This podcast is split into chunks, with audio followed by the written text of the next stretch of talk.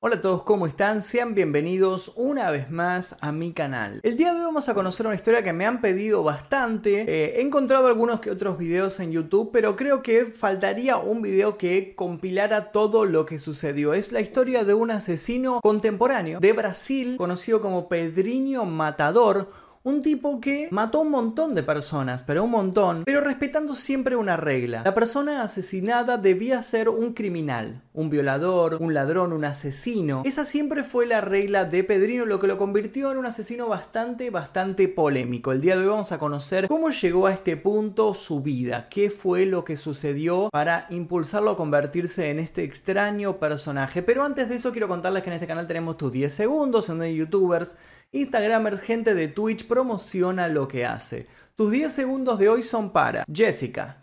Ella tiene un canal llamado Jess Yes, en donde cuenta casos de asesinos en serie, misterios e historias extrañas. Algunos de los casos que contó son el de la bruja de Blair, el de Didi y Gypsy y la leyenda de Teke Teke. Les dejo su canal aquí debajo en la descripción para que vayan a verla y suscribirse. Número 1. Robert, el muñeco maldito. La historia de este muñeco comienza en el año de 1896. Además de eso, les cuento que pueden ver este y otros videos sin censura, sin publicidad y 24 horas antes que el resto, tocando el botón que dice unirse aquí debajo, eligiendo al membresía número 2 Maestro Oscuro, luego yendo a la pestaña Comunidad van a encontrar una lista larga de casos sin censura. Ahora sí, sin más demora, comencemos con el caso del día de hoy.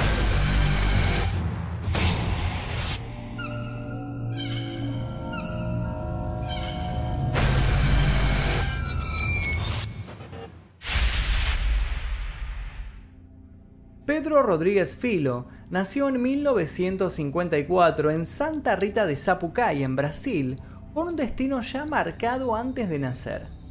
Una patada en el vientre gestante de su madre le ocasionó grandes daños cerebrales, agresión que le supondría al feto un factor importante en su enfermedad mental. El artífice de esta patada fue su padre, un ambiente familiar muy conflictivo le esperaba incluso antes de nacer. Su infancia estuvo marcada siempre por la violencia, tanto familiar como social. Trabajaba en un matadero de aves, en contacto directo con la muerte y con el maltrato animal. Genéticamente predispuesto a las reacciones agresivas, desde la infancia resolvía los conflictos a golpes y con intención de acabar con la vida de su rival. No se quedaba en el camino de una simple pelea. Su primo casi lo mata cuando tenía 13 años, empujándolo a un cañaveral de azúcar. Tuvo suerte de sobrevivir, pero luego de este hecho, Pedro nunca volvió a ser el mismo. A los 14 años asesinó al jefe de su propio padre,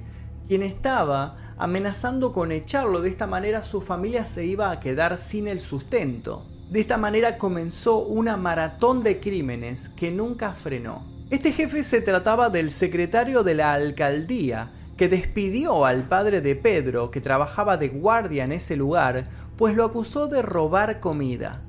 Pedriño, como lo conocían en ese entonces, lo esperó con una escopeta a la salida de la alcaldía y cuando apareció lo mató de un disparo en el pecho. Luego de esto fue por el verdadero ladrón de la comida y también lo asesinó. A raíz de este asesinato decidió mudarse a Sao Paulo, huyendo de la justicia donde inició una relación sentimental con María Aparecida Olimpia, la viuda de uno de los narcotraficantes más importantes de la ciudad.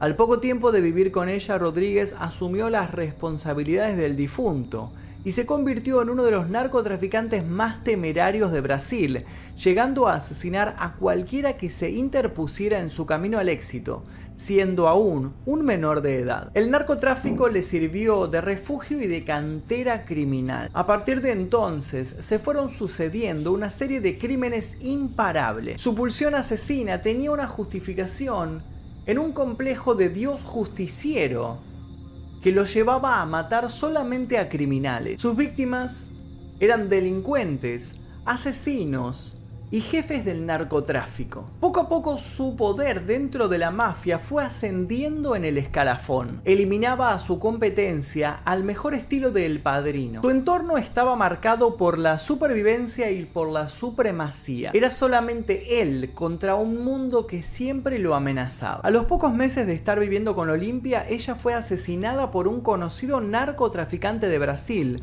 apodado El Directo. Este hecho marcó un punto de inflexión en la vida de Pedriño, ya que luego de este asesinato comenzó un raíz criminal, intentando vengar la muerte de su novia y matando en el camino a siete personas. Un par de meses después, cuando aún tenía fresco el dolor de haber perdido a Olimpia, Rodríguez se enteró que su propio padre había sido detenido y estaba en la cárcel por haber matado violentamente a su madre utilizando un machete. Rodríguez entonces visitó a su padre en prisión para increparlo por este hecho. Acto seguido lo asesinó, le abrió el pecho y comió su corazón. Este hecho causó su detención el 24 de mayo de 1973 y fue llevado a prisión en una patrulla junto a un violador a quien asesinó apuñalándolo. Pedro Rodríguez Filo confesó en una entrevista que le resultaba placentero matar a asesinos y violadores, entre otros criminales. Su homicidio doloso más famoso fue el de Francisco Asís de Pereira, o maníaco du Parque, que violó y estranguló a 11 mujeres de 1997 a 1998 en Sao Paulo. Finalmente, como recluso, coincidió con toda clase de delincuentes para dar rienda suelta a su instinto psicópata. Acumuló 47 muertes de compañeros, por lo que su sentencia se extendió a 128 años. No obstante, las reformas en el Código Penal de Brasil no permitían que un preso pague una condena mayor a 30 años, por lo que en el año 2007 fue puesto en libertad. A partir de ahí consiguió empleo en servicios de vigilancia, pero en 2011 nuevamente fue detenido, pero ahora por posesión de armas en motines ilegales. Fue liberado en 2018. Ahora, gracias al consejo de un amigo, se creó un canal de YouTube donde tiene videos explicando sus antecedentes delictivos y brinda consejos a jóvenes y público en general a no cometer actos que atenten contra la vida humana. Cuenta con miles de suscriptores y se ha convertido en una especie de celebridad en su lugar de residencia. Este asesino brasilero fue una máquina de matar imparable, de hecho, ni siquiera lo escondió. Lleva tatuado en su brazo Mato por placer, su perfil psicológico engloba todos los rasgos de la personalidad de un perfecto psicópata asesino en serie. Tuvo una infancia traumática rodeada de violencia y de malos tratos, tuvo daño cerebral provocado por una patada de su padre al vientre materno. La zona del cerebro afectada está relacionada con la empatía. Tuvo maltrato animal, trabajaba en un matadero de aves en contacto directo con la muerte, es completamente egocéntrico, todo gira en torno a él y su voluntad. Lo que le estorba lo elimina. Es antisocial, tiene un desprecio evidente por el ser humano y violación de las normas sociales. Es impulsivo e irresponsable. Tiene una falta de perspectiva futura sobre las consecuencias de sus actos. Es paranoico. El mundo entero para él es una amenaza. La única forma de estar a salvo es el asesinato. Tiene complejo de Dios. Se siente con el poder divino de la justicia sobre los hombres. Matar a criminales le eximía completamente de culpa.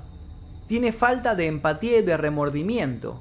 Aparte de causas biológicas, no siente el mismo arrepentimiento por sus actos y siempre sostiene que la víctima lo merecía.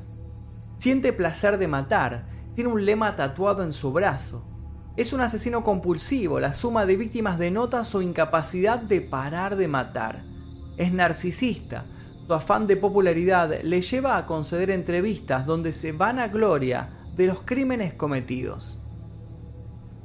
Esto es un perfil psicológico que han trazado varios psicólogos que lo han analizado a lo largo de su vida. Y ahora quiero que me digan ustedes qué opinan de Pedriño, de este personaje tan polémico que se parece en parte al personaje de la serie Dexter. También un policía psicópata que va matando a otros asesinos para hacer justicia por mano propia. Hasta aquí el video del día de hoy, espero que les haya gustado. Recuerden que pueden ver este y otros videos sin censura, sin publicidad, 24 horas antes que el resto tocando el botón que dice unirse aquí debajo y eligiendo la membresía número 2 Maestro Oscuro.